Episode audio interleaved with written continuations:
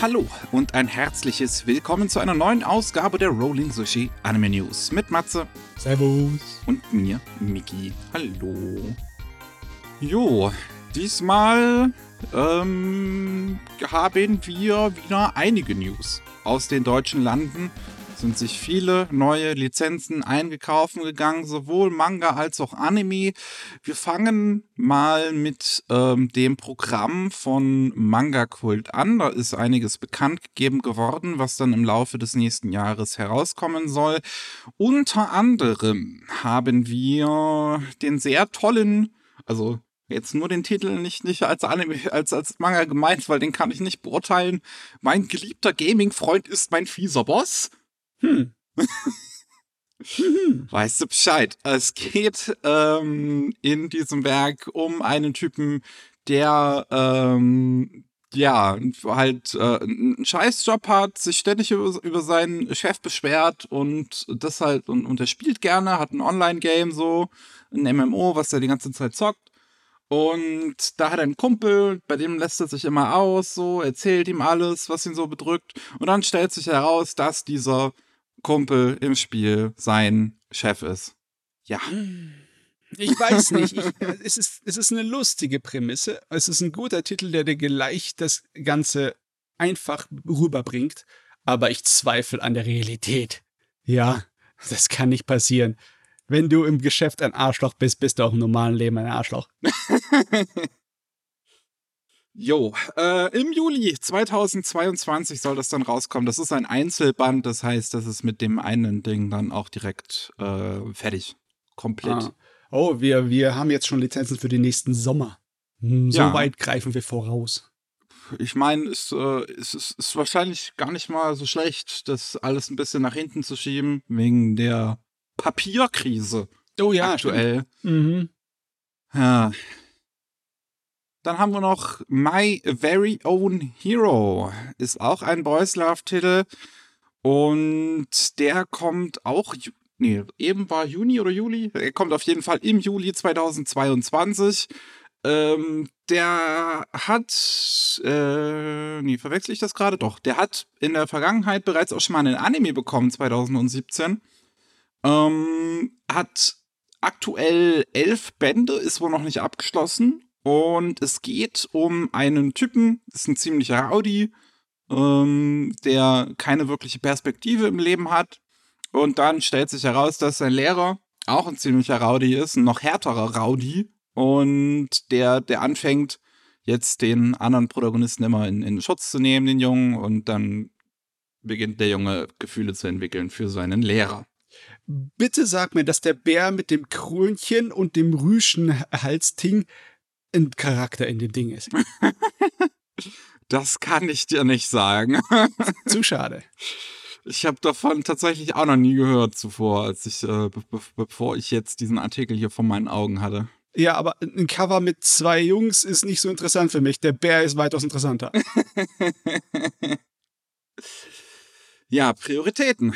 Ja. Ähm, dann haben wir noch Tricks Dedicated to Witches.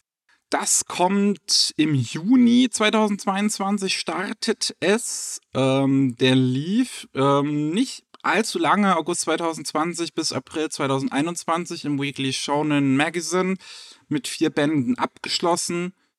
Ähm, und da geht es um einen ähm, Jungen, der ja ziemlich hochbegabt ist und schon mit 17 eigentlich keinen Bock mehr auf seine Magierkarriere hat. Und äh, er will einen letzten Trick vollführen. Also es ist, ich glaube, Show-Magier halt hier in dem Sinne gemeint zuerst. Ähm, und das geht schief und er bringt sich um. Und dann landet er in der Vergangenheit im Zeitalter der Hexenverfolgung und möchte jetzt mit seinen Zaubertricks, ich bin mir immer noch nicht genau sicher, wie es gemeint ist, in welchem Sinne. Ich meine, er hat irgendwie Karten auf dem Cover, also Ja, ich schätze schätze mal, es sind. Illusionen. ja. Ja.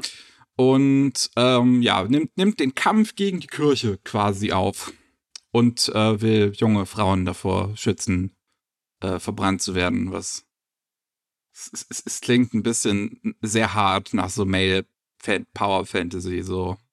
Hm. Oh, gleicher Autor wie Real Account. Das war auch ein Manga, der relativ schnell. Nee. Oh, der lief fünf Jahre? Warte mal, verwechsel ich den jetzt gerade? Real Account. Ich meine, wenn es um dieses äh, Thema geht im Fantasy-Manga. Ah, ich verwechsel das mit Cross-Account. Da kann ich mich an einen Manga erinnern, wo ein junger Ritter verstoßen von der Gesellschaft, weil er Abstammung äh, einer afrikanischen Frau, einer Sklavin war, äh, auch gegen die Kirche kämpft, um äh, Hexen zu retten vor der Hexenverbrennung. Aber die Kirche äh, entpuppt sich dann als dämonenhafte Wesen, die ja sich als Engel bezeichnen und dann gegen ihn kämpfen, was sehr schräg war. Der hat Spaß gemacht. Aber der ist, glaube ich, gar nicht aus, aus Japan rausgekommen.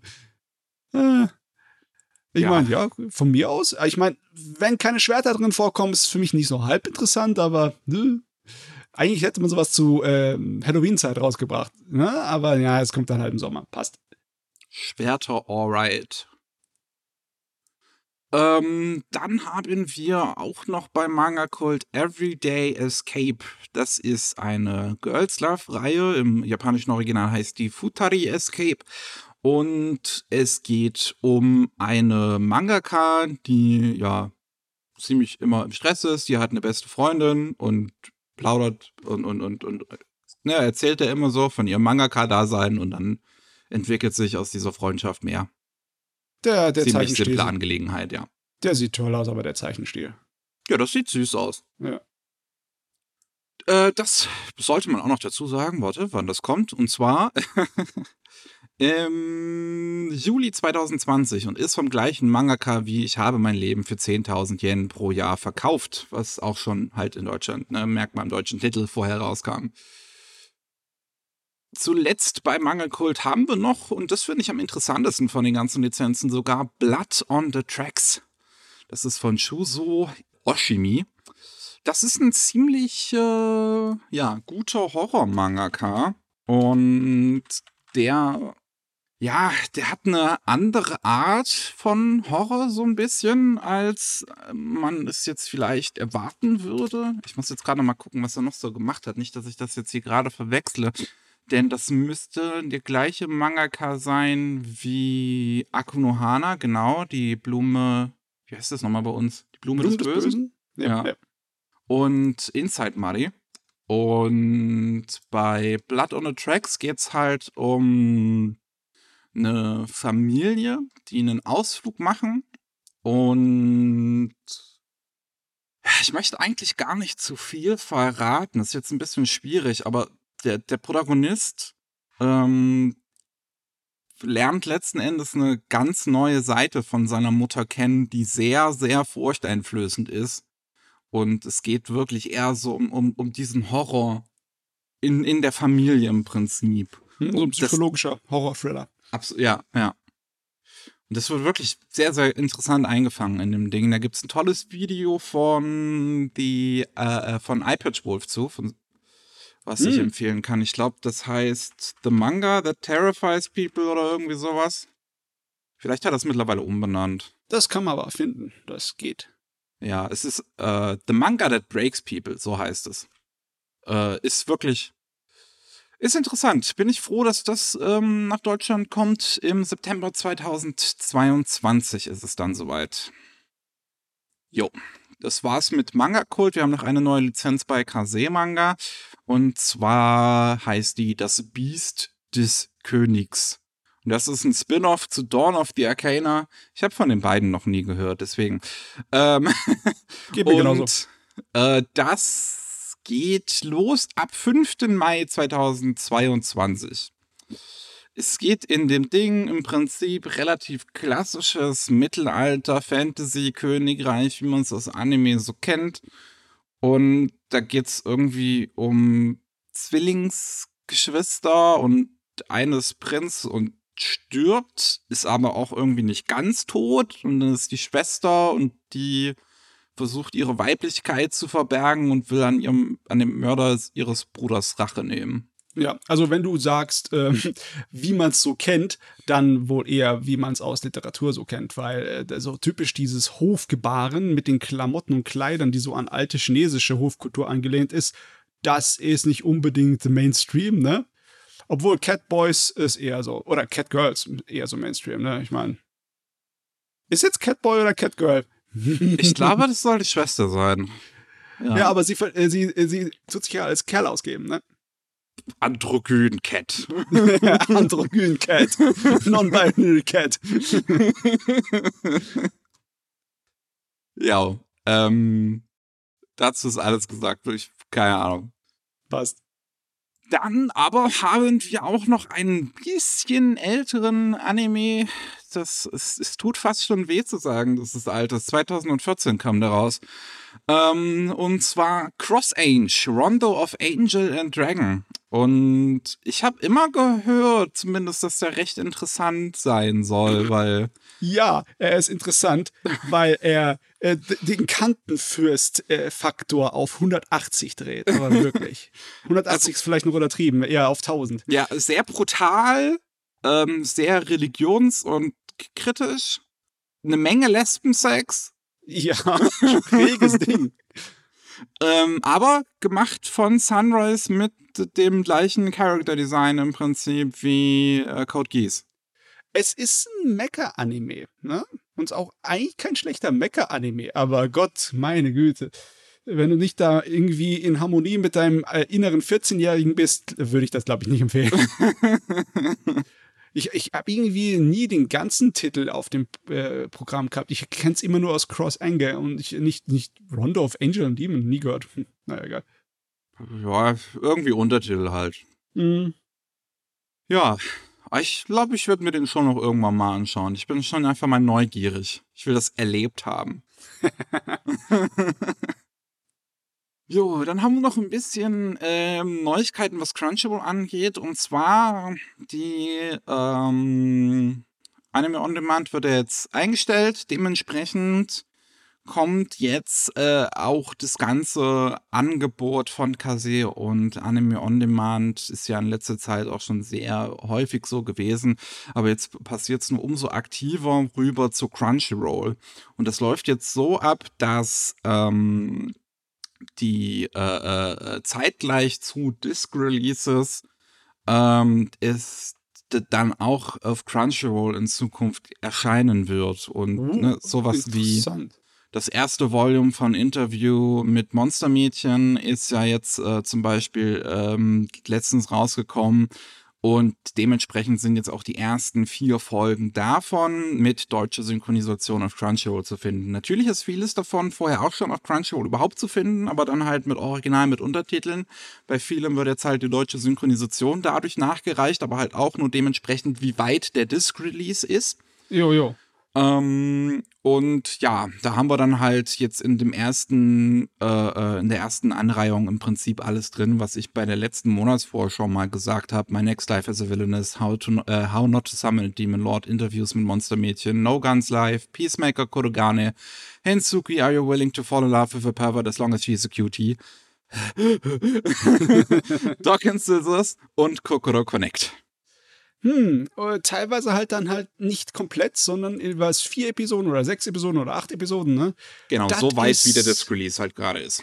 Ja, ist komisch. Ich weiß noch nicht genau, was ich davon halten soll. Ist das nicht irgendwie so, dass es auch ein kleines bisschen den Disc-Release abgräbt? Oder denke ich da falsch? Sind das einfach zwei unterschiedliche Geschmäcker, die einfach sowieso, wenn ich Disc haben will, hole ich mir Disc-Scheiß auf die Streaming-Dienste? Ja, ich glaube, hm. ich glaube, das hat sich halt mittlerweile durchaus so etabliert, dass ähm, Streamingdienst und Disc zwei sehr unterschiedliche Märkte sind, hm. weil ähm, Anime-Discs sind immer noch relativ teuer.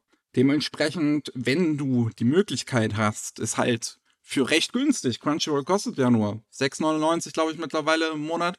Mhm. Und da dann im Gegenzug, wenn du es auf Disc haben möchtest, irgendwie ein Volume 40 Euro oder so. Da ist also, ne, Kosten äh, Kost-Leistungsfaktor und so ist da auf der einen Seite ein bisschen höher, würde ich sagen. ja, klar. Hm, eine gute Frage, wie lang sozusagen die Sammlerlust reicht für das Physische. Mal sehen. Ich glaube, das wird schon immer noch im Prinzip lange vorhanden sein. Das ist Ich halt jetzt nur noch für die Sammler im Prinzip die Discs. Und die wird es immer geben. Jo, ähm, aber abseits davon haben wir auch noch komplett neue Titel für Crunchyroll. Äh, My Hero Academia, dritte Staffel, sowie den ersten Film, sowohl ähm, Original mit Untertitel wie auch deutsche Synchronisation. Dann noch Attack on Titan Junior High, das ist so ein Comedy-Spin-Off, das nur auf Original mit Untertiteln und Genshi Monogatari. Ein Film basierend auf einem der ältesten noch existierenden japanischen Literaturwerke. Hm, Ja. Ich versuche mich zu erinnern. Ich glaube, die alte Genji Monogatari OVA war ziemlich eher erwachsenes Publikum. Ja, klar, müsste eigentlich, weil der Inhalt von Genji Monogatari ist viel Romantik, viel Intrige. Eine Menge viel Sex. Ja, eine Menge Sex. Wird aber von der Regie von äh, Gisaburo Sugii gemacht, den wir hier am wahrscheinlich ehesten kennen für den Street Fighter 2 Kinofilm. Huh. Lustige Sache, ne? Ja. Gut.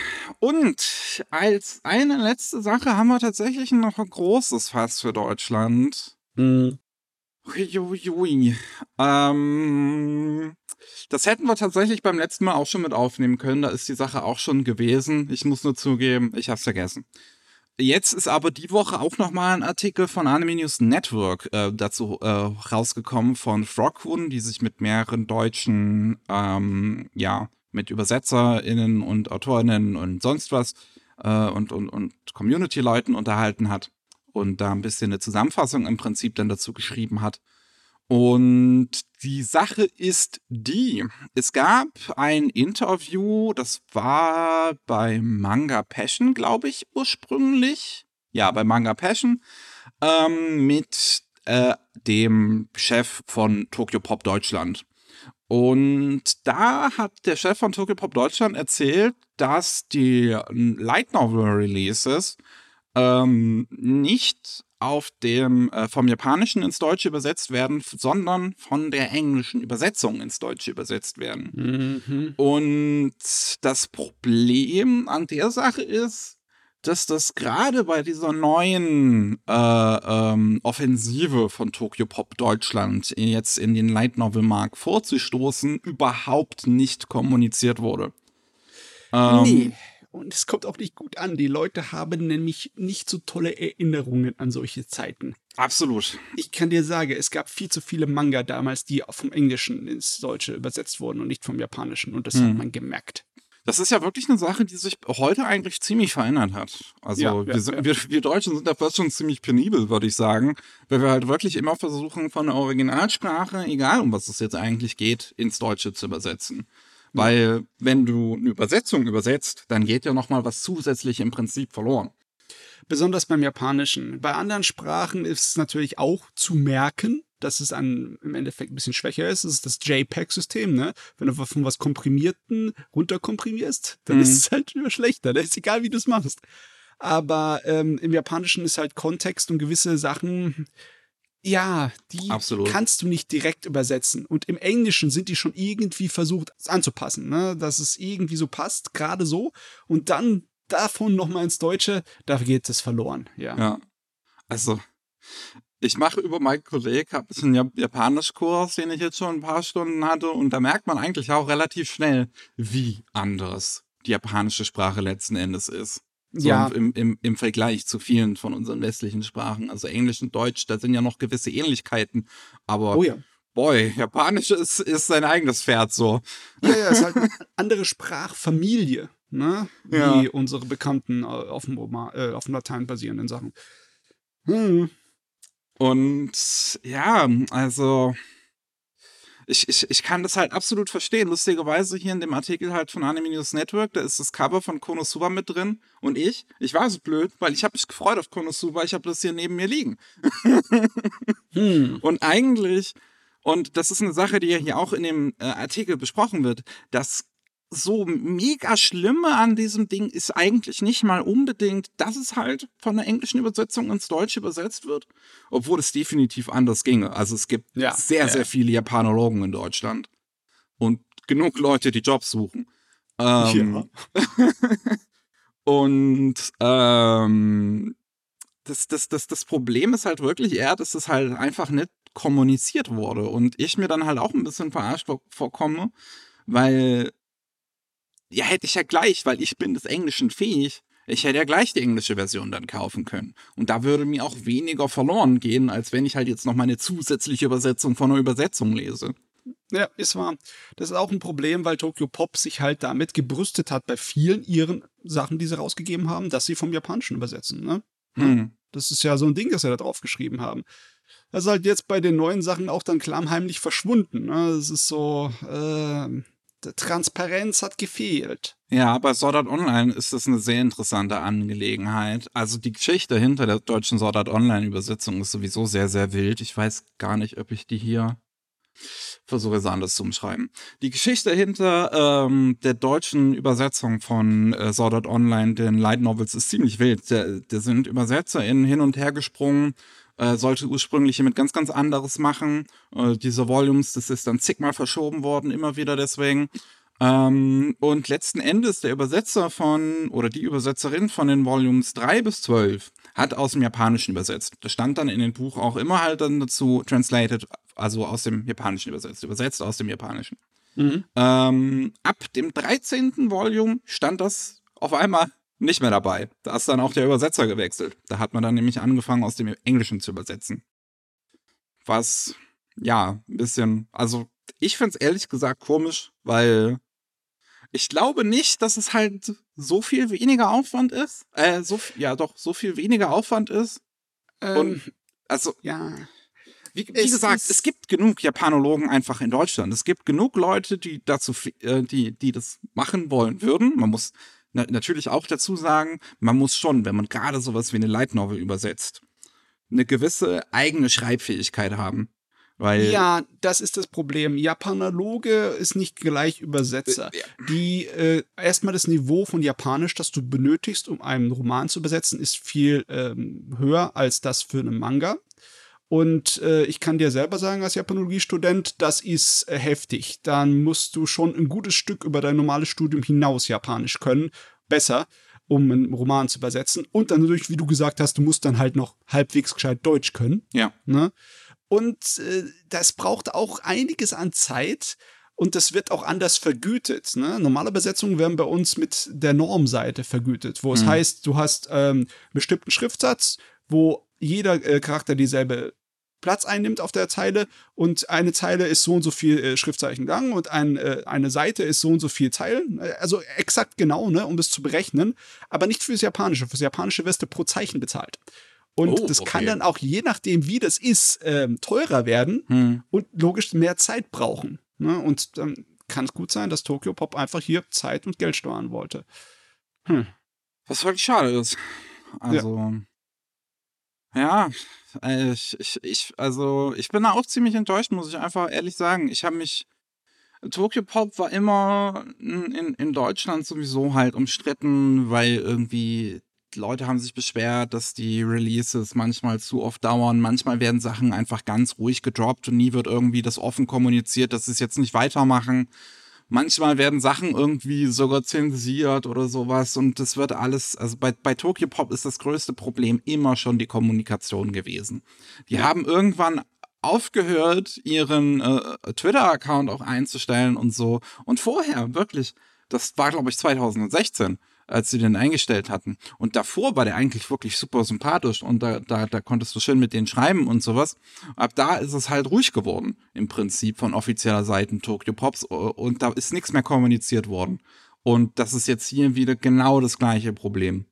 Ja, es ist schade, weil halt ich habe mich gefreut auf die Light Novel Offensive. Es hat so lange gedauert, bis die Dinger irgendwie im größeren Format und größeren Mengen bei uns nach Deutschland kommen. Ne?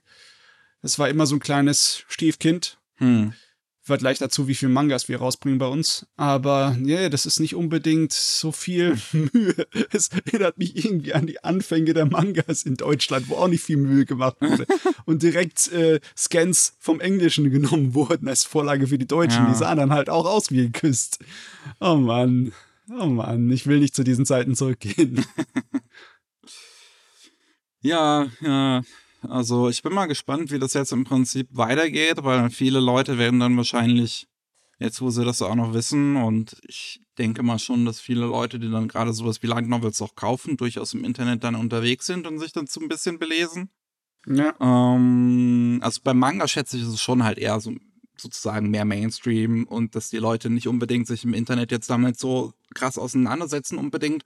Aber gerade bei sowas schon fast speziellerem wie halt Light Novel, weil hat halt keine Bildchen. Beziehungsweise weniger hat weniger Bildchen.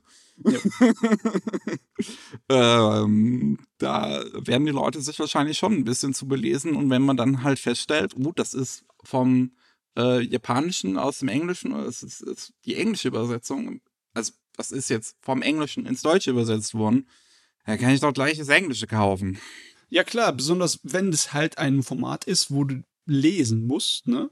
Wo Hm. Lesen wichtiger ist, dann ist es sehr merklich, wenn es nicht so angenehm zu lesen ist. Bei einem Manga, wenn er mies übersetzt ist, kannst du dich immer noch an die guten Bilderchen erfreuen. Ne? ja, das stimmt.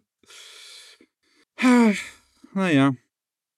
Entweder sie lernen halt jetzt draußen und müssen halt wirklich dann dagegen rudern, weil ich kann mir halt einfach vorstellen, dass danach, jetzt mit den zweiten Volumes dann, die Zahlen, die Verkaufszahlen ein bisschen runtergehen werden nach dieser Ja, ich mein, Wenn so ein großes Ding ist, dass es selbst durch die englischsprachige Presse geht, Das- ja, das kann gut sein. Das, ja.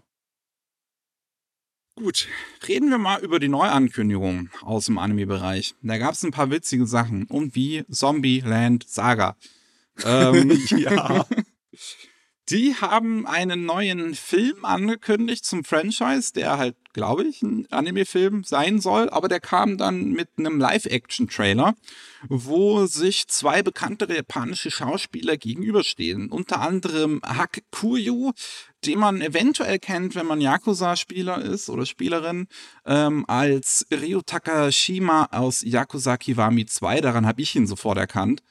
Ähm, und Konoi Murai, die ja sich äh, in einer, in einer in einer Parkgarage, nee, in einer eher alten Ruine oder so, äh, nicht Ruine, aber halt verlassenes Haus stehen Ja, sie so sich gegenüber. Beziehungsweise, Es ist, ja, also es ist so hellig. Ich finde das der Hammer. Ich, das gibt's nicht irgendwie in, mit englischen Untertiteln oder sowas, ne? leider ja. Ah, also, ich als Japanischsprache muss dir sagen, das war ein Genuss. Sie verarschen die komplette Yakuza-Gangster-Sache. Hm. Die, die ganzen Dialoge sind im Endeffekt Parodien und direkt aus dem Standard-Yakuza-Slang rausgenommen. Es ist der Wahnsinn. Und dann machen sie das alles mit einem Wortgag, ne? Weil es also so ein alter Mann-Wortgag, weil es ist Zombieland Saga, ne? Und dann die Präfektur Saga und dann diskutieren sie über Saga. Äh, Ohne zu erwähnen, was sie meinen. Aber ne? Zombieland nur so, Saga spielt ja auch in Saga. Ja, Also das Ganze ist eine große, im Prinzip so Promotion für Saga. Und es ist so dämlich und es ist hellig. Ja, ähm, wirklich mehr Informationen gibt's dazu jetzt noch nicht so. Also das bleibt dann halt äh, abzuwarten, äh, wann, wann das kommt und, und so weiter. Aber ja, es wird mit einem sehr witzigen Trailer angekündigt. Oh Mann, nee, ich wünschte, ich, man könnte noch einfach so Übersetzungen bei YouTube einreichen zu anderen Videos. Das haben Ja, sie Mann. abgeschaltet, ne? Das hätte Ja. ich hier sofort gemacht. Das gibt's, kann man jetzt auch schon seit über einem Jahr nicht mehr, oder? Ja, Das ist deprimierend. Schade, echt, ey. Dann haben wir noch Kingdom. Bekommt eine Viertelstaffel. Die dritte Staffel Oh. ist jetzt zu Ende gelaufen, nachdem sie ursprünglich 2020 laufen sollte. Dann kam Covid, hat man es um ein Jahr verschoben und ist Mhm. jetzt äh, die 26. Folge äh, geschehen, äh, ge gelaufen und am Ende wird angekündigt, es geht weiter mit einer vierten Staffel und die kommt dann 2022. Und deutsche Fans fragen sich, wo kann ich's gucken? Und die Antwort ist leider nach wie vor nirgends. Und das, obwohl die Anime Ja. mittlerweile ihre äh, Japan mal verlassen hatten. Also das Problem ist auch, dass die erste Fernsehserie nicht unbedingt technisch so begeisternd war. Ich kann mich noch erinnern, da Das war eine stimmt wohl. Menge mieses Computergrafikzeugs drin. Und wenn du es jetzt anfängst, hier äh, den Leuten versuchst, schmackhaft zu machen, dann geht es nicht so gut. Das hat funktioniert, weil es einfach eine Fanbasis hatte, Hm. weil es halt ein richtig groß verkaufter Manga ist.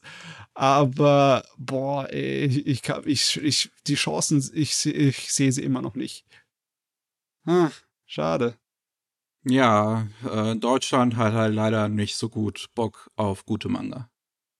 Äh, ja. Nein, das, aber es, es ist schon ärgerlich. Ich meine, ich kann es natürlich absolut, ich, oder absolut vielleicht nicht, aber in gewisser Weise verstehen, dass es vielleicht keine unbedingt zugängliche Literatur ist, weil sie halt sehr auf der, ja, chinesischen, äh, hier drei Reiche und so Zeugs da basiert, was halt in Japan eher noch bekannter ist als bei uns in Deutschland. Aber trotzdem, in Computerspielform funktioniert es doch auch. Wir haben doch auch diese Musou-Games, oder? Ja, aber ich weiß gar nicht, wie gut die in Deutschland ankommen. Oh, okay, das stimmt, das weiß ich auch nicht. Ich weiß nicht mal, ob die überhaupt deutsche Übersetzungen haben. Ich weiß, dass äh, eine Menge von meinen alten Studienkollegen, die gezockt haben bis zum Unfalle, aber äh, ja, muss ja nichts heißen. Kannst ja importiert haben. Naja. Jo. Ähm, dann, das ist jetzt keine so neue News, aber es ist jetzt auf jeden Fall nochmal offiziell bestätigt worden, dass es wieder einen neuen Gridman-Anime geben wird. Ähm, oh Gott, so schnell. Das, äh, am, am Ende von deiner Sennen in der letzten Folge stand ja dann auch irgendwas da im Sinne von äh, äh, Gridman X Deine Sennen. So, was schon so, ja, im Prinzip angedeutet, äh, hingedeutet hat auf einen weiteren dritten Anime. Und ja, da kam jetzt ein Tweet auf dem deine Sen äh, auf dem Gridman ähm, Twitter, der halt nochmal offiziell bestätigt hat, da kommt was Neues. Next Gridman Universe revealed this Winter steht da drin und ich bin sehr gespannt, weil Gridman und deine Senden sind beide sehr, sehr, sehr gut. Meine ich das oder geht es bei denen ziemlich schnell jetzt? Das ist jetzt schon eben, das heißt, es wird im Januar wahrscheinlich anfangen, die neue Serie. Es Gott, wird vorgestellt diesen Winter, aber das wird dann wahrscheinlich im, also frühestens, sage ich, Frühling anfangen. Okay, weil, du, ich bräuchte mal ein bisschen Zeit. Ich möchte das irgendwann nachholen, aber ich fühle mich überrannt. Also so viel ist es ja jetzt noch nicht. 24 Folgen. Stimmt, Insgesamt. stimmt, ja, aber du kennst mich, ne? ja, Zeit ist so eine Sache. Was wir aber auch noch haben, und das ist, äh, ja, ich habe an dem Tag im Prinzip nichts anderes mehr auf meiner Timeline dann sehen können. Eine dritte Staffel zu Mob Psycho 100. Und das haben Excellent. die wirklich, wirklich toll inszeniert, wie sie das gemacht haben. 100 Tage lang haben die auf dem Twitter-Account von Mob Psycho 100 jeden Tag ein Bild gepostet, wo eine Prozentanzeige dann halt drin stand wie halt in mhm. Mob Psycho 100. Das fing dann halt am ersten Tag an mit 1% und jetzt diese letzten paar Tage war diese Anspannung so enorm.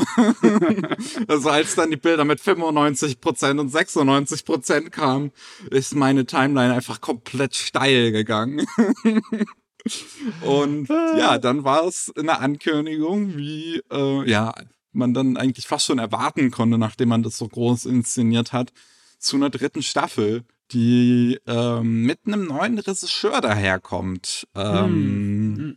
Und zwar ist Yuzuru Tachikawa nur noch als Executive Director gecredited. Das heißt, er hat wahrscheinlich nur so, so eine Overseer-Rolle, so eine, jemand, der drüber guckt. Aber Regisseur ist jetzt Takahiro Hasui und der hat vorher bei Bones einige äh, Sachen, also einige Episoden bereits äh, als Episode Director gedient, ein paar Storyboards gemacht, die meisten bei Sky, äh, bei Skate 8 die Infinity, aber auch schon bei Show by Rock und auch sowas in der Vergangenheit bei Aikatsu. Ähm, ich hm. denke mal, wenn er halt bei Bones gut aufgepasst hat und gelernt hat, dann dürfte das eigentlich nicht schief gehen. Es ist ja nicht nur am Regisseur festgenagelt, dieses Problem. Ja. Die zweite Staffel von Mob Psycho 100 war so gut, es dürfte nicht einfach sein, da ja. irgendwie einen würdigen Nachfolger hinzukriegen. Also erste Staffel ich mein, von Mob Psycho einfach schon ziemlich cool. Zweite ja. Staffel war dann so holy shit. Ja, das war wirklich einwandfrei. Ja, aber mir ist egal, solange sie das Niveau der ersten Staffel zum Beispiel wieder erreichen, würde mich das schon vollkommen freuen. Ja. Hier. Ja. Ich, ich meine, es wäre natürlich toll, wenn das Niveau wieder bei der, bei der zweiten Staffel wäre, aber oh, ja, das wären oh, ja. ziemlich hohe Erwartungen. Ja. Meine Meinung. Aber abseits von dem äh, Tausch der Regisseure ist eigentlich alles beim Alten. Ähm, dementsprechend so viel anders dürfte da halt letzten Endes nicht werden. Ich bin ja. wirklich mal gespannt. Gut. Ähm, dann haben wir auch noch I'm Quitting Heroing Fantasy. Nee, warte. Wie heißt das Ding? I'm Quitting Heroing. Next gig Ja. is at the Demon Queen's Castle. So. Das wurde angekündigt für den April 2022 soll es losgehen. Es gibt auch direkt einen ersten Trailer, der ja auch nicht so besonders aussieht, ehrlich gesagt. Ähm, Stopp mal, stopp mal. Ist er gerade mit seinem Lebenslauf zur Dämonenkönigin gegangen? ja, ja, ist er, oder? ja. Okay, das ist mir gleich sympathisch. Ich meine, es geht bei dem Ding um einen Helden, der ja die Dämonenarmee vertrieben hat, der sie besiegt hat. Allerdings sind die Leute, das, das menschliche Volk, ist ihm kein Stück dankbar. Die fürchten ihn sogar, weil er so eine irgendwie gruselige Aura oder sowas an sich hat. Und dann denkt er sich so, ja scheiße, ich finde keinen Job und geht halt so zum Dämonenkönig. und äh, ja, will dem Dämonenkönig helfen, wieder seine Armee aufzubauen. Oh Mann. Also, man muss sich seine Arbeit auch machen manchmal. Nette Prämisse, muss ich sagen. Hört sich interessant an. Ja. Pluspunkt, kein Isekai. Bonus. Schon mal Bonuspunkt direkt, ja. Als, ähm, was haben wir hier? Als Regisseur haben wir zwei Leute angegeben. Einmal Juno Butter als Chief Director. Der hat zuvor Regie geführt bei High School Fleet. Noch irgendwas anderes? World's End Harem hätte er jetzt Regie führen sollen. Das wurde ja verschoben. Hat nicht ganz funktioniert. Äh, Der ist auch äh, bei dem Faraway Paladin, das neue, ist der Ach, dabei, stimmt, oder? da auch, ja. Vielleicht wird deswegen. Worlds and Harem sogar verschoben, weil es einfach beides gleichzeitig nicht hingehauen hat. Äh, Ich will es glauben, dass sie ihre armen Regisseure nicht vollkommen totarbeiten, aber äh, wer weiß. Ähm, und ebenfalls als Regisseur, äh, Regisseur gecredited ist Hisashi Ishii. Der hat zuvor, uiuiui, das sind wirklich einige Einträge hier, sehr viel als Key Animator. Ähm, was haben wir denn da als Regisseur? Ist überhaupt hier irgendwas als Regisseur? Also Animationsregisseur hatte einiges gemacht. Ähm, Ja, aber ja, bei Kummer, Kummer, Kummer Bär war er letztens, ne? Kuma, Kuma, Kuma, Bär. Serious Director, ja. Ja. Aber ansonsten wirklich sehr, sehr viel Animation. Tatsächlich, der hat immer wieder mal eine Episode Regie geführt. Bei Eden of the East, bei Gargantia on the Various Planet. Also schon früher, ne? Ja. So ist es nicht. Sehr, sehr viel. Zeug auf jeden Fall dabei. Also Ja, kann sehr viel Erfahrung. Wenn der mit seinem Lebenslauf zum Dämonenkönig geht, dann äh, wird er sofort eingestellt. Ähm, und animiert wird das Ganze bei EMT Squared. Das ist das Zweitstudio von EMT. Die ja, machen sehr viel Aushilfsarbeit und haben komplett alleine gemacht so eine Kurzserie namens Rainy Cocoa und Urahara, was so ein Versuch war, weibliche äh, AnimatorInnen und RegisseurInnen im Anime-Bereich zu äh, etwas, ja, zu, zu, zu Fördern. zu fördern, genau. Jo. Ähm, dann haben wir noch Blue Giant. Das ist ein Manga, wo es um einen Jungen geht, der zum ersten Mal in seinem Leben eine Live-Jazz-Performance sieht und hin und weg ist und sofort lernen möchte, wie er Jazz musizieren kann, sich ein Saxophon zulegt und äh, seinen Lehrer findet. Und das ist, ähm, soll einen Anime-Film bekommen, der dann 2022 rauskommt. Mehr Infos haben wir Hm. dazu leider noch nicht, aber da bin ich schon sehr gespannt drauf. Boah, der Zeichenstil ist so voll mein Ding, als wäre es direkt aus dem Ende der 80er rausgesprungen. ist exzellent, echt. ey. Der soll wohl wirklich, wirklich toll sein. Gibt's mittlerweile auch in Deutschland. Bei Carlsen läuft der die zuerst komischerweise das Sequel rausgebracht hatten, Blue Giant Supreme. ähm, und dann Okay. erst Blue Giant. Ähm, aber ja. Ich freue mich da auf jeden Fall drauf. Das klingt absolut nach meinem Shit. Als ich die Mhm. News gelesen habe, also wirklich, als ich die ganzen News heute vorbereitet habe, da habe ich das gelesen, da habe ich sofort nochmal den Kids on the Slope Soundtrack angemacht, weil ich sofort Jo. einfach in dieser Stimmung war. Äh, dann haben wir noch ähm, Yokai Watch. Äh, läuft aktuell ja äh, wieder ein neuer Anime. Ich, ich, schätze mal, das ist wie Pokémon, das einfach im Prinzip durchgehend was läuft. Ähm, und da soll jetzt ein Compilation-Film kommen, der so ja Key-Elemente der neuen Serie im Prinzip zusammenfasst. Das Ganze kommt am 12. November bereits in den japanischen Kinos raus. Ziemlich kurzfristig. Ähm, und erzählt die Geschichte davon, wie der Protagonist diesen einen Geist, beziehungsweise diese zwei Geister, die so die Cover-Geister sind bei jedem Yokai Watch, äh, äh, kennenlernt. Das scheint also eine völlig neue Interpretation zu sein, die mit den anderen Anime zuvor nichts zu tun hat. Ähm, und dann ist da noch irgendwie The Story of Why Jibanyan became a Yokai. Das klingt nach einem Flashback, weil in der ersten Episode ist er ja schon einer. Ähm, ja, also, ja. wen es interessiert. Ich meine, ja, nochmal aufgerollt für die nächste Generation, ne? Weil ja. Da wächst man wahrscheinlich ein bisschen schneller raus aus so einem Ding. das stimmt, ja. Ähm, dann haben wir noch eine letzte neue Anime-Ankündigung und das ist The Demon Sword Master of Excalibur Academy. Immer diese fucking Light Novel-Titel. Also, muss man aber sagen, das ist, das ist von der Länge her nicht schlimm. Das Vergleichsweise nur, geht noch, ja. Das ist, äh, wie viel Buzzwords kannst du aneinander rein? Ne? Das stimmt. Demon ist drin, das Sword ist drin, Master ist drin, Excalibur Academy. Das ist wirklich einfach so, so, so, was sind gerade die Top Light Novel Begriffe? Alles reingeschmissen. Das erinnert ah. mich an so ein altes Commodore 64 Computerspiel, das es genauso gemacht hat, nur halt mit halt Computerspieltiteln, ne? Das hieß Enforcer Full Metal Mega Blaster. Auch gut, ja. Ja. Das ist gut.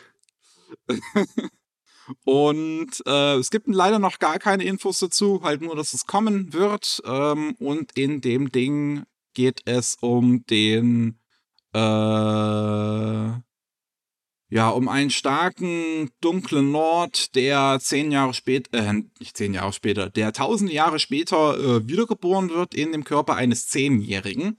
Und der ist halt ziemlich stark und so natürlich. Und die Welt ist äh, ziemlich bedroht worden. Die Menschheit fast komplett ausgerottet von den sogenannten Voids. Und er schreibt sich eine Schule ein, die ja MagierInnen dazu trainiert, gegen Voids zu kämpfen. Hm, ist es.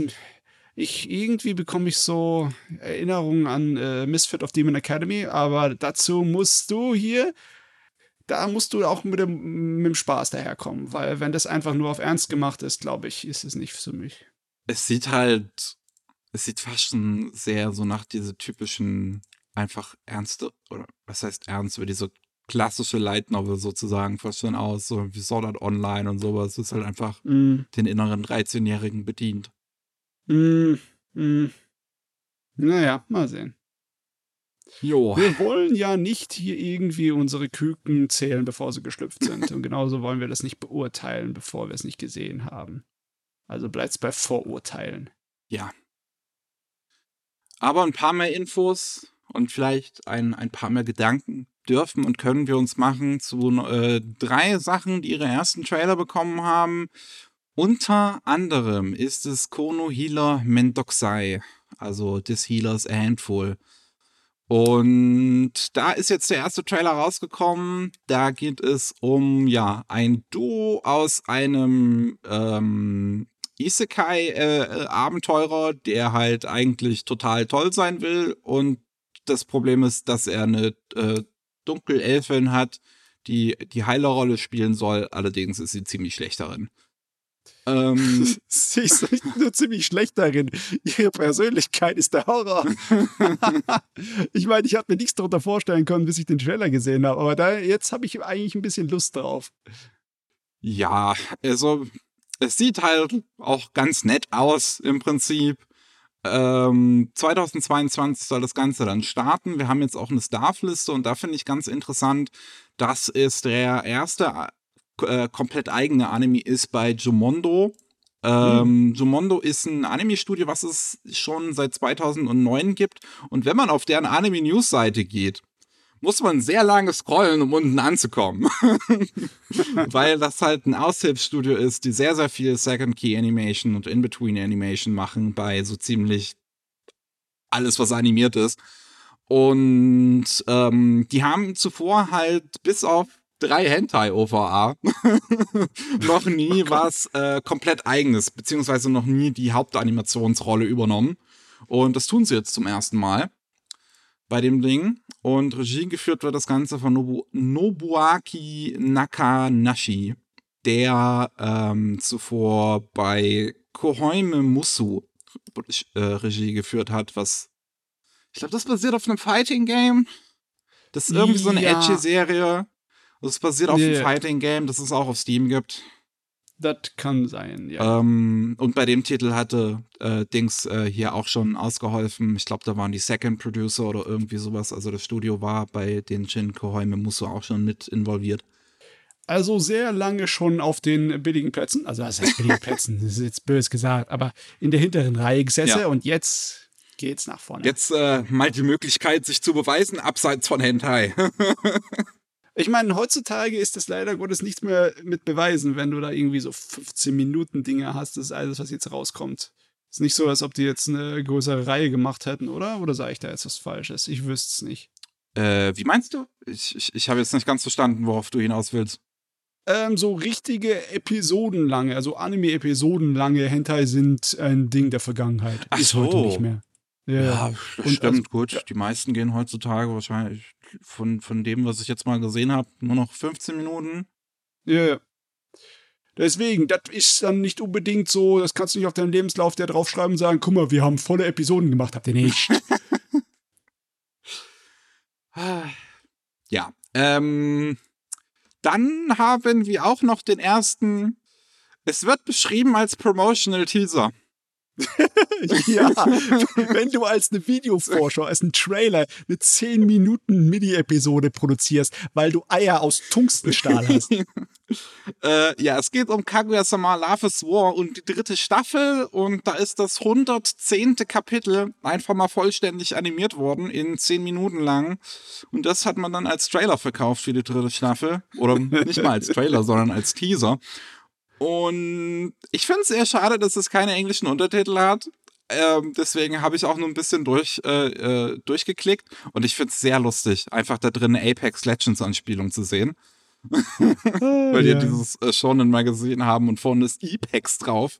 Aber Apex Legends ist in Japan wirklich riesig. Also das ist was, was im Rest der Welt Fortnite ist, ist in Japan Apex Legends so seltsam. Die Vorstellung, dass ein First-Person-Shooter in Japan mal groß sein kann. Naja. Und die Autorin hat auch schon einiges zu Apex Legends getwittert, also sie ist auch Fan. das weiß ich. Exzellent.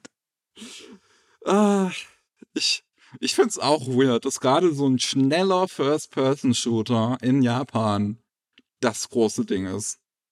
Das ist. Das passt irgendwie nicht zum Rest des Marktes, aber Meinetwegen. Freut mich aber. Die haben da ihre eigenen Pop-Up-Shops dafür in Japan. Auf jeden Fall. Äh, der Kaguya-sama-Teaser. Ich habe ihn komplett geguckt und er ist schon lustig, aber es ist auch ein bisschen anstrengend. Es ist so, äh, es drückt voll auf diese Peinlichkeitshumor-Schiene ne, drauf. Und das ist, äh, ja, es ist schon ein bisschen grandios, aber Gott, ich bin froh, dass ich den zu Ende geguckt habe.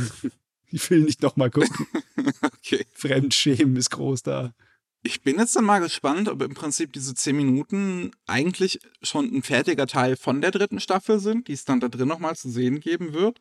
Oder ob das mhm. jetzt wirklich so alleinstehend auf YouTube bleibt. Äh, ja. Seltsam, ne?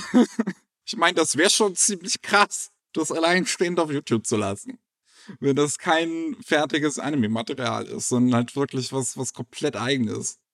Ja, aber ich, ich würde eher sagen, das wird wahrscheinlich einfach nur ähm, von äh, der ersten oder zweiten Episode. Das kann so, sein. das kann halt gut sein. Ja. Im April 2022 geht es dann los und ich freue mich sehr, weil wir, wir, mhm. wir kommen wirklich mittlerweile an diesem Punkt an, wo ja einige modernere Themen wie halt Apex Legends dann da drin besprochen werden und ich freue mich auch sehr auf die Episode, die dürfte dann jetzt in der dritten Staffel kommen, wo vom Protagonisten der Vater VTuber wird.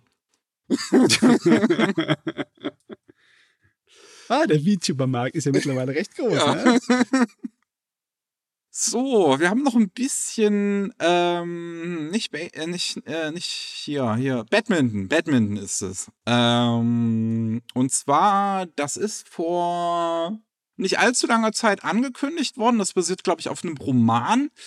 Ähm, und äh, da gibt's jetzt auch einen ersten Trailer zu, wie heißt es jetzt nochmal genau? Ryman's Club.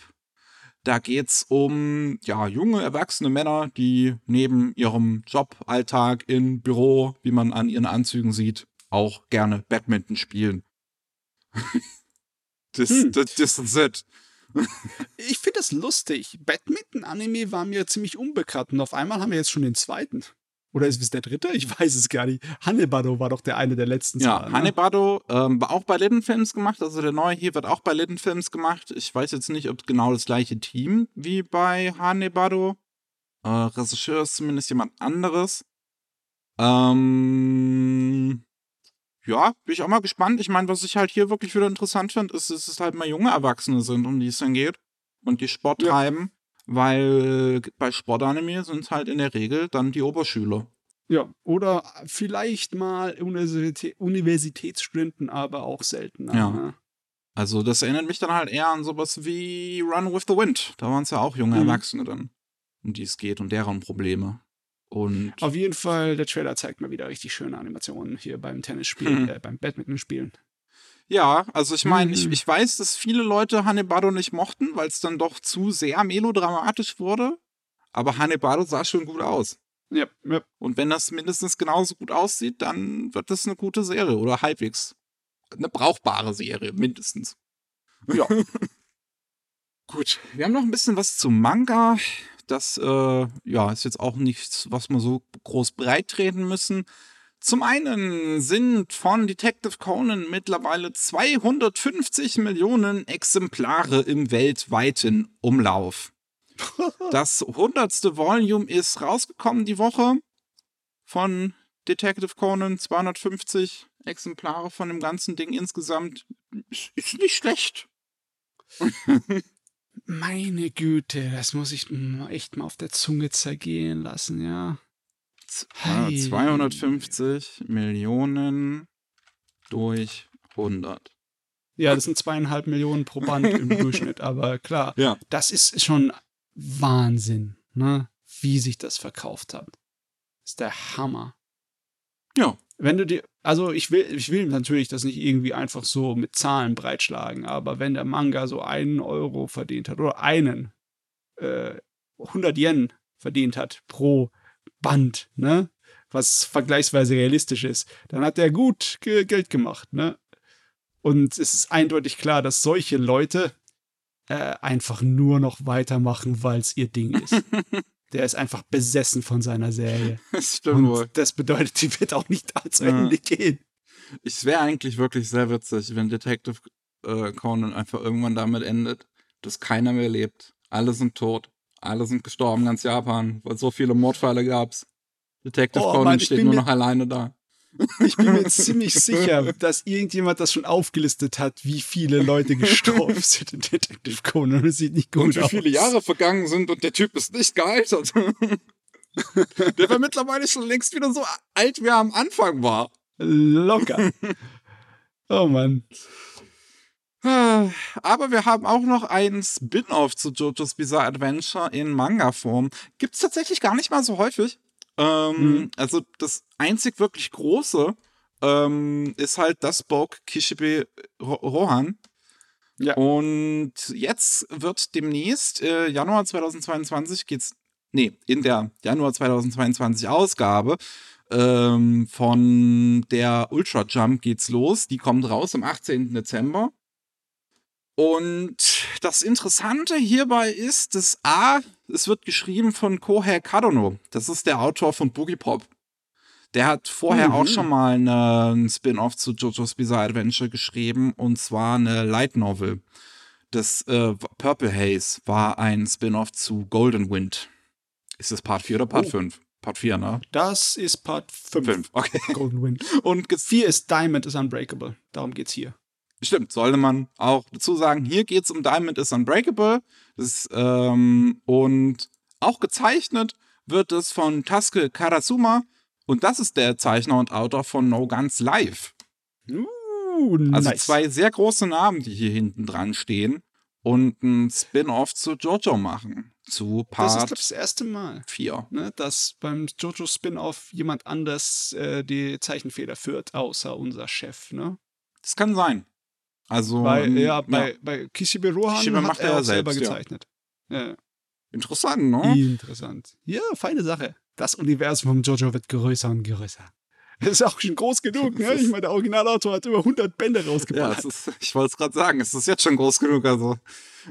oh.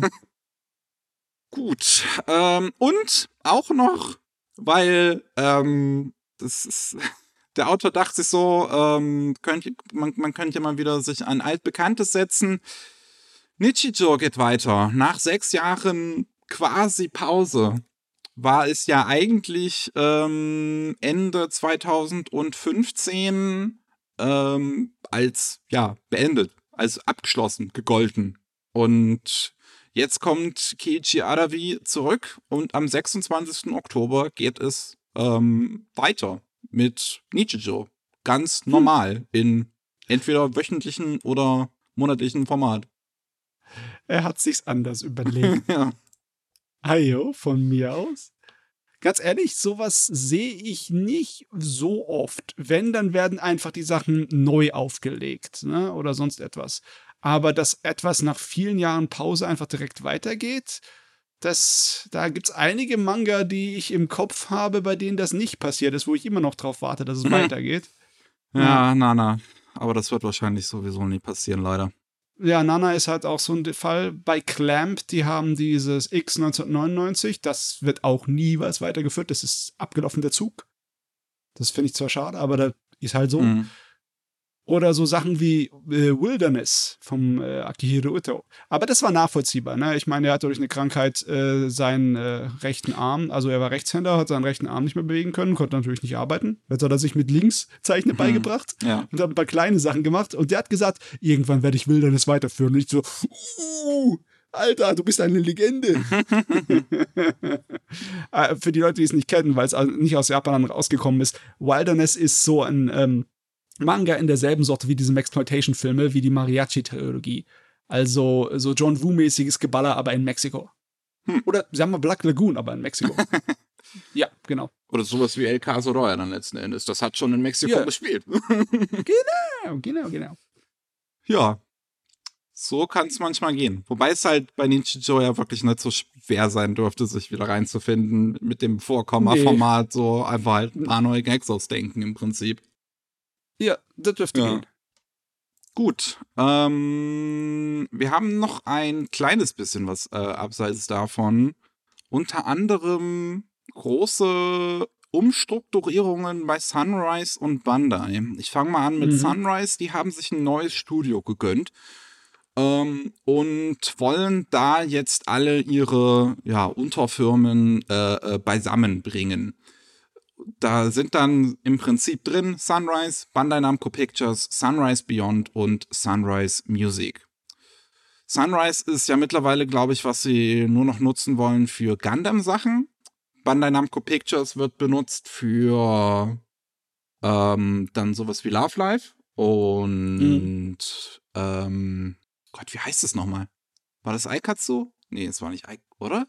Ich glaube. Bin mir nicht mehr sicher. Sunrise Beyond ist dann so, ja, alles andere, mehr oder weniger. Und Sunrise Music ist halt ihre, ihr, ihr Musikverlag. Und äh, die waren vorher in unterschiedlichen Gebäuden. Und da war, ähm, ja, das kompliziert, verkompliziert natürlich die Kommunikation so ein bisschen unter den Studios. Deswegen ha- hat man sich jetzt ein ähm, fast schon komplettes Gebäude im Prinzip geholt, was äh, dann kom komplett von Sunrise ähm, benutzt wird. Nennen tut man das Ganze White Base. wie das äh, Schiff in Mobile Suit Gundam im ersten. Ja. Ja, ich meine, macht Sinn äh, vom geschäftlichen Faktor. Du wirst wahrscheinlich sogar Geld sparen, ja. wenn du halt nicht überall einzelne äh, Büros hast, sondern ein großes Bürogebäude. Und es macht einfacher, da äh, untereinander sozusagen Sachen auszutauschen, weil ab und zu mal also klar, man sollte eigentlich hoffen, dass die so ein kleines bisschen mit der Technik und der Zeit gehen, aber in Japan ist es nicht immer so, was äh, Büros angeht und große Firmen, ne? da wird immer noch das Fax groß benutzt. Aber es geht ja auch um Sachen, die dann halt ähm, ja, so Sicherheitsmaßnahmen sind. Ne? Es ist besser, wenn man einfach nur durchs äh, ein Gebäude stapfen muss, um irgendwas zu übergeben, was nicht irgendwie in andere Hände fallen will, anstelle es mit einem Kurier durch die Gegend zu schieben, fahren. Ne? Ja, ja, das stimmt schon. Also, wie es äh, aussieht in Zukunft, ist im Prinzip Sunrise Music und äh, so das ganze Management geht jetzt äh, am 25. Oktober schon in das Studio. Bei den Namco Pictures ab dem 17. Januar, die machen jetzt hier gerade noch ihr, ihr neues Love Life fertig. Ähm, das normale Sunrise sozusagen ab dem 24. Januar nächsten Jahres und Sunrise Beyond erst ab Juni 2022. Es gibt auch ein paar äh, Bilder, die Sunrise gepostet hat auf ihrer offiziellen Webseite, wo sich das Ganze ein bisschen angucken kann, wie es aussieht. Ja, sieht ganz nett aus. Wobei ich ja. nicht weiß, wie gut das ist, dass bei dieser, ich schätze mal, Lunch-Gegend oder so oder Cafeteria oder was auch immer das zweite Bild jetzt hier gerade ist, dass dann da auch noch Monitore stehen. Ist das nicht? Moment, wo man mal von der Arbeit kurz abschalten sollte? ich habe auch keine Ahnung. Es kann sein, dass diese Aktion, dieses Restrukturieren auch nicht unbedingt so toll ist für die Belegschaft, weil es ist halt Stress, ne? Du kannst halt, wenn du umziehst, nicht unbedingt so viel arbeiten. Und wer weiß, ob die dann halt in dem Zuge auch irgendwie so ein bisschen Stellenabbau betreiben. Das, äh, also ich hoffe, das ist gut. Ich hoffe, das wird gescheit gehandhabt und nicht unbedingt auf einmal haben wir riesige Produktionsprobleme und sehen das in der Anime und die Leute kriegen keine Jobs oder müssen weggehen. Das wäre alles Kacke. Ne? Ja, das bleibt mal abzuwarten. Aber ähm, im größeren Bereich passiert auch noch ein bisschen Umstrukturierung, weil Bandai Namco Holdings ist ja die Mutterfirma von Sunrise. Ja. Und äh, die haben auch geplant, ja, sich alles ein bisschen zu verändern für das neue Geschäftsjahr ab 2022. Also Geschäftsjahr geht ja immer im April los. Ähm, und die wollen ihre Struktur sozusagen auch alles ein bisschen verdichten. Sunrise, Bandai Namco, äh, also es, es, es gibt jetzt zum einen im Prinzip die äh, visuelle Ebene, die wird Sunrise handeln und dazu gehört halt Sunrise selbst, Bandai Namco Arts und Bandai Namco äh, Rights Marketing. Ja, und dann gibt es noch ähm, Bandai Namco Arts, die, ähm, die äh, von, von der Musikebene, die dann äh, Konzerte und die Musik und sowas managen. Mhm. Ähm, die große Umstrukturierung, also man will von einer äh, Fünf-Einheiten-Struktur zu einer Drei-Einheiten-Struktur runter, was ich jetzt ehrlich gesagt bei diesen Bildern hier oben ein bisschen verwirrend finde, weil das eine ist fünf, aber das andere sind nur zwei, also I don't know. Ja. aber es wird mit drei beschrieben ähm, und ähm, im Prinzip gibt es dann eine Entertainment Unit, eine IP Production Unit und eine Amusement Unit. Das klingt alles im ersten Moment sehr ähnlich. ähm, das Entertainment Unit, da geht es speziell um das Hand, handliche, das greifbare Spielzeug, die Gunplas. Ja. IP Production ist dann halt wirklich ne, Gundam, also das Machen von den Spielen und Anime. Und Amusement mhm. Unit ist das ähm, Machen von dann irgendwelchen Auftritten, Bühnenauftritten und so. Entertainment halt. Ja, ja, ja. ja welche Änderungen das jetzt letzten Endes großartig bringen wird, bleibt mal abzuwarten. Bandai scheint ja wirklich einiges abzuändern. Sie haben ja auch ihr Logo vor kurzem äh, geändert. Das soll dann mit dem neuen Geschäftsjahr an den Start gehen, das neue Logo, was ehrlich gesagt also Minimalis Minimalismus an die Spitze bringt. das ist jetzt hier in dem Artikel, den, den ich jetzt hier dir gegeben habe, nicht drin, aber ich will dir das trotzdem mal zeigen. Hast du das schon gesehen? Ich glaube nicht. Nee, dann, dann suche ich das gerade mal raus, weil das ist wirklich, ist, es ist so dumm. Okay, ich kenne ja das alte. Ne? Haben, die, haben die einen auf äh, so à la Google gemacht? Äh, vom Design Ja. her, dass es unnötig vereinfacht haben. Absolut unnötig. Es hat keinen Charakter mehr. Äh, ja, Es okay. ist eine lila Box mit Bandai Namco drin. Im Vergleich zum dem davor, selbst der, der Font gefällt mir noch nicht mal. ja, nee, das ist. Äh, äh, Ich verstehe es auch nicht. Nee, das, das ist objektiv schwächer. Also das, das ist fast noch schlimmer als das, was Google mit den ganzen Icons gemacht hat. Ja. Naja, es bleibt wirklich mal abzuwarten, welche großartigen Änderungen Bandai Namco in Sachen Business da jetzt überhaupt in Zukunft machen wird, weil, ja, ich weiß nicht. Äh, Ich, ich bin kein Wirtschaftsexperte, ich kann es sowieso nicht einschätzen, aber irgendwelche Ja, Erwartungen habe ich gern- jetzt auch einfach nicht. Ich würde auch gerne was dazu sagen, aber ich kann nicht. Ich weiß nur, dass Konsolidieren generell einfacher ist, ne? Ist einfacher zu managen. Aber ob das irgendwelche Gründe hat, weil sie einfach finanziell sich irgendwie sichern wollen für die Zukunft oder weil sie es machen müssen, weil sie sonst irgendwie rote Zahlen schreiben, keine Ahnung, kann ich nicht sagen. Ja, noch eine äh, Kleinigkeit, eine interessante. Ähm, in Ikebukuro hat Sega ja dieses Jahr erst ihr wirklich lange stehende große Arcade-Halle geschlossen. Äh, Ja. Die stand für 28 Jahre. Die ist ähm, ja relativ bekannt. Und jetzt, nur wenige Monate später, kommt die Ankündigung, ja, äh, wir machen eine neue Arcade-Halle auf in Ikebukuro. Das kapiere ich irgendwie nicht. Besonders durch die Pandemie sind viele von den wirklich alteingesessenen Spielehallen weggefallen, ne? Die sind draufgegangen. Und jetzt wollen sie eine neue aufreißen. Ich verstehe nicht, ist das wirklich billiger, besser oder die gescheitere Geschäftsidee, anstelle von einer anderen alten umzumodeln? Ich weiß es auch nicht. Also, Hm. am äh, 22. Oktober bereits, also an dem Tag, wo wir das hier gerade aufnehmen, ähm, hat die geöffnet. ist äh, also sch- schon länger in Planung gewesen. Man hat nur nichts gesagt. Keine Ahnung. Und das soll auch nur äh, Volume 1 sein eines Ikebukuro-Projektes. Volume Hm. 2 und 3 sollen in Zukunft nur angekündigt werden. Das neue Arcade Center hat äh, fünf Etagen, wo es halt die typischen äh, äh, Zug, äh, Zug, wow, äh, Kran-Spiele gibt und natürlich klassische Videospiele und ein Café. Hm. Und es ist direkt auf der anderen Straßenseite vom alten. Das ist direkt gegenüber vom Alten, auch nicht schlecht. Oh Mann. Ich, ich hoffe, dass es funktioniert, ne? Ich meine, so eine, äh, so ein Teil der modernen Unterhaltungskultur gibt es eigentlich nur noch in Japan richtig gescheit. Und äh, ich wäre schade, wenn das wegfällt komplett. Aber. Gott, ich ja. würde so gern mal nach Japan allein für diese Arcade-Hallen, um das mal zu erleben. Gott, die sind laut, sag ich dir. Das ist. Aber Ich, ich fand es so tragisch, dass wir in Deutschland nie eine Kultur dafür hatten. ja, das hatte gesetzliche Probleme Danke, halt gehabt. Ne? Regierung. Du konntest Ja. als Jugendliche halt nirgendwo rein, wo diese Dinger standen. Es war immer ab 18 und dann ist logischerweise das von den Glücksspielautomaten vollkommen verdrängt worden. Das war so eine dumme Regelung. Ja, schade. Auch schade ist ähm, auch wieder mal, das ist die letzten paar Episoden ist das eine Sache, die sich hier leider durchzieht, dass wir immer über irgendeinen legendären Tod sprechen müssen. Ähm, und zwar ähm, Hiroshi Ono ist im Alter von 64 Jahren gestorben.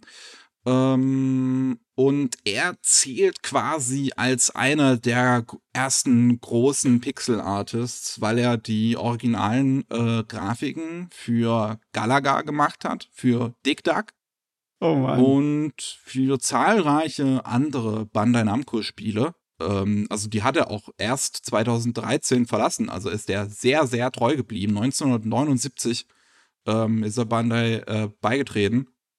Ja, und- also, das ist, äh, ja, das ist vor der großen Revolution von Spielekonsolen für zu Hause. Ja. Der war der Spielhallen-Grafikdesigner, der, der, der die Richtung vorgegeben hat. Das ist natürlich, äh, ja, ein sehr alter Hase gewesen. Absolut. Ja, und ne, ähm, äh, eine, eine Krankheit wird jetzt auch nicht genau angegeben, welche. Ist es wirklich schade. Er ist wohl länger krank gewesen in den letzten paar Jahren. äh, gab es da irgendwas. Es ist äh, letztens eine ähm, Crowdfunding-Projekt ist finanziert worden für eine Doku über ihn, die ich äh, auch wirklich gerne sehen würde. Das fände ich tatsächlich interessant. Oh ja. Ähm, weil ja, jemand, der so lange in der Videospielszene war und halt wirklich so das Pixel Art quasi erfunden hat, der hat wahrscheinlich einiges zu erzählen. Schon. Ja. Da gibt es einiges drüber zu erzählen. Ich meine, ich bin ja selber auch ein großer Fan davon. Ich weiß einige Grundlagen. Ne? Ich habe mir schon viele Videos angeguckt. Aber es wäre einfach mal toll zu sehen, wie die damals gearbeitet haben in Japan. Absolut, ja ich kann mir das halt wirklich nicht vorstellen. So immer, so, so wenn ich so Videos oder sowas, so, so Dokumentationszeug von älteren Videospielen oder so sehe, also so Super Mario, wo die dann auf, auf Papier das Leveldesign noch vorgezeichnet haben. Ja, ich meine. Ich kann mir das dann nicht vorstellen, wie die das dann in den Computer übertragen haben, aber. Ja, ja, ich, ich weiß, wie das geht und ich bin mir ziemlich sicher, dass die, äh, dass er auch auf äh, Papier gearbeitet hat. Es ist Wahnsinn. Äh, du kannst sozusagen ausrechnen, je nachdem, wie viel äh, Felder pro Reihe du eingezeichnet hast oder beziehungsweise ausgemalt hast, äh, was du eingeben musst in den Computer, um das Sprite darzustellen. Das ist sehr lustig. Hm, okay. Ja. Ja, mit einer lustigen News gehen wir aber noch raus aus der Folge. Hideaki Anno. Ähm, das es ist eine interessante Angelegenheit. Es gab ähm, 1965 bis 66 eine Serie namens Thunderbirds. Das war eine Puppenserie. Also mhm. ähm, nicht wirklich ähnlich zu dem, zu, zu, zu Thunderbolt Fantasy. Nee, ist was anderes. Ist der Titel davon inspiriert? nein, nein, äh, das ist, das ist was anderes. Nee, nee, nee, nee. Das war schon 50er Jahre, oh, nee, nicht 50er Jahre, 60er Jahre Science-Fiction-Zeug war das hier. Ne? Ja. Und ähm, einer von Annos ersten so wirklich professionellen Jobs oder sein erster professioneller Job, da war er 25 Jahre alt, war es eine ähm, ja, Art HD-Remaster-Version von Thunderbirds zu schneiden. Das äh, Originalmaterial ist nämlich 1985 davon gefunden worden in einem ähm, Lager. Und Anno hat das Ganze ja dann äh, geschnitten. Und jetzt nimmt er dieses Material nochmal und macht eine neue Fassung draus. Die Shin-Edition. Also jetzt ist es HD-Remaster, das vorher war für VHS. Yep. Und das ist in den 60ern, das lief natürlich in, äh, im Fernsehen. Und das finde ich sehr faszinierend. Es ist jetzt Shin Complete Thunderbirds. Es ist auch so typisch Anno, ja, dass er so Nischenkram absolut feiert, der alte Otaku, ey. Ja, das ist, ähm, es ist schon witzig. ich meine, es ist nicht so, als ob äh, dieses Thunderbirds-Zeugs äh, keine, ähm, ja, Wellen geschlagen hätte in der, ne? es gab ja auch Neufassungen davon. Es ist aber definitiv eher für jüngeres Publikum. Da gab es eine 3D-Serie vor ein paar Jahren. Mhm. Ähm, ich weiß aber nicht mehr, wie die hieß. Glaube ich. Ich bin mir sicher. Warte, lass mich, lass mich kurz nachgoogeln. Thunderbirds. Ja, währenddessen ist auch ein lustiger Zufall. Ähm, Hideaki Anno hatte ja gemeinsam mit Shinji Higuchi an Shin Godzilla gearbeitet, haben das beide Regie geführt und Shinji Higuchi macht währenddessen auch einen äh, äh, ja, Remastered-Fassung zu Thunderbirds. Thunderbirds, die Univer äh, Anniversary Episodes, hm. die in einen einzelnen Film verarbeitet werden. Also Anno macht irgendwie eine, eine sozusagen ein Remaster von seinem eigenen Remaster. nice. Ja, auf jeden Fall. Thunderbirds hatte auch eine neue Serie, eine ziemlich lange sogar. Ich hatte das unterschätzt. Ich dachte, das wären irgendwie nur ein oder zwei Staffeln. Nee, aber es sind 78 Episoden. Von 2015 hat die angefangen. Der Reboot. Hm. Ja. Okay. Oh, es gab auch sogar mal ein Anime dazu. Also gezeichneten. Den, den kenne ich allerdings nicht. Thunderbirds 2086 heißt der. Der kam 82. Oh, wow. Meine Güte. Man, ja, das ist doch genau was für dich. Eigentlich schon. Muss ich mal schauen, ob ich das irgendwo ausgraben kann. oh Mann. Ja. Mehr kann ich dazu auch nicht sagen. Das war's heute von den News. Wir sind schon äh, viel zu weit über der Zeit. Ähm, ich danke fürs Zuhören. Und wenn ihr mehr von Mats und mir hören wollt, dann geht das jeden zweiten Mittwoch, den Anime Slam Podcast, wo wir über Anime und Manga reden und sonst was, was wir in letzter Zeit so an japanischem Zeug konsumiert haben. Und wenn ihr nicht genug bekommen könnt von Matze, dann gibt es ebenfalls noch jeden Mittwoch den Rolling Sushi Podcast, wo es um Nachrichten aus Japan geht. Das war's von uns beiden und wir hören uns beim nächsten Mal. Tschüss. Ciao.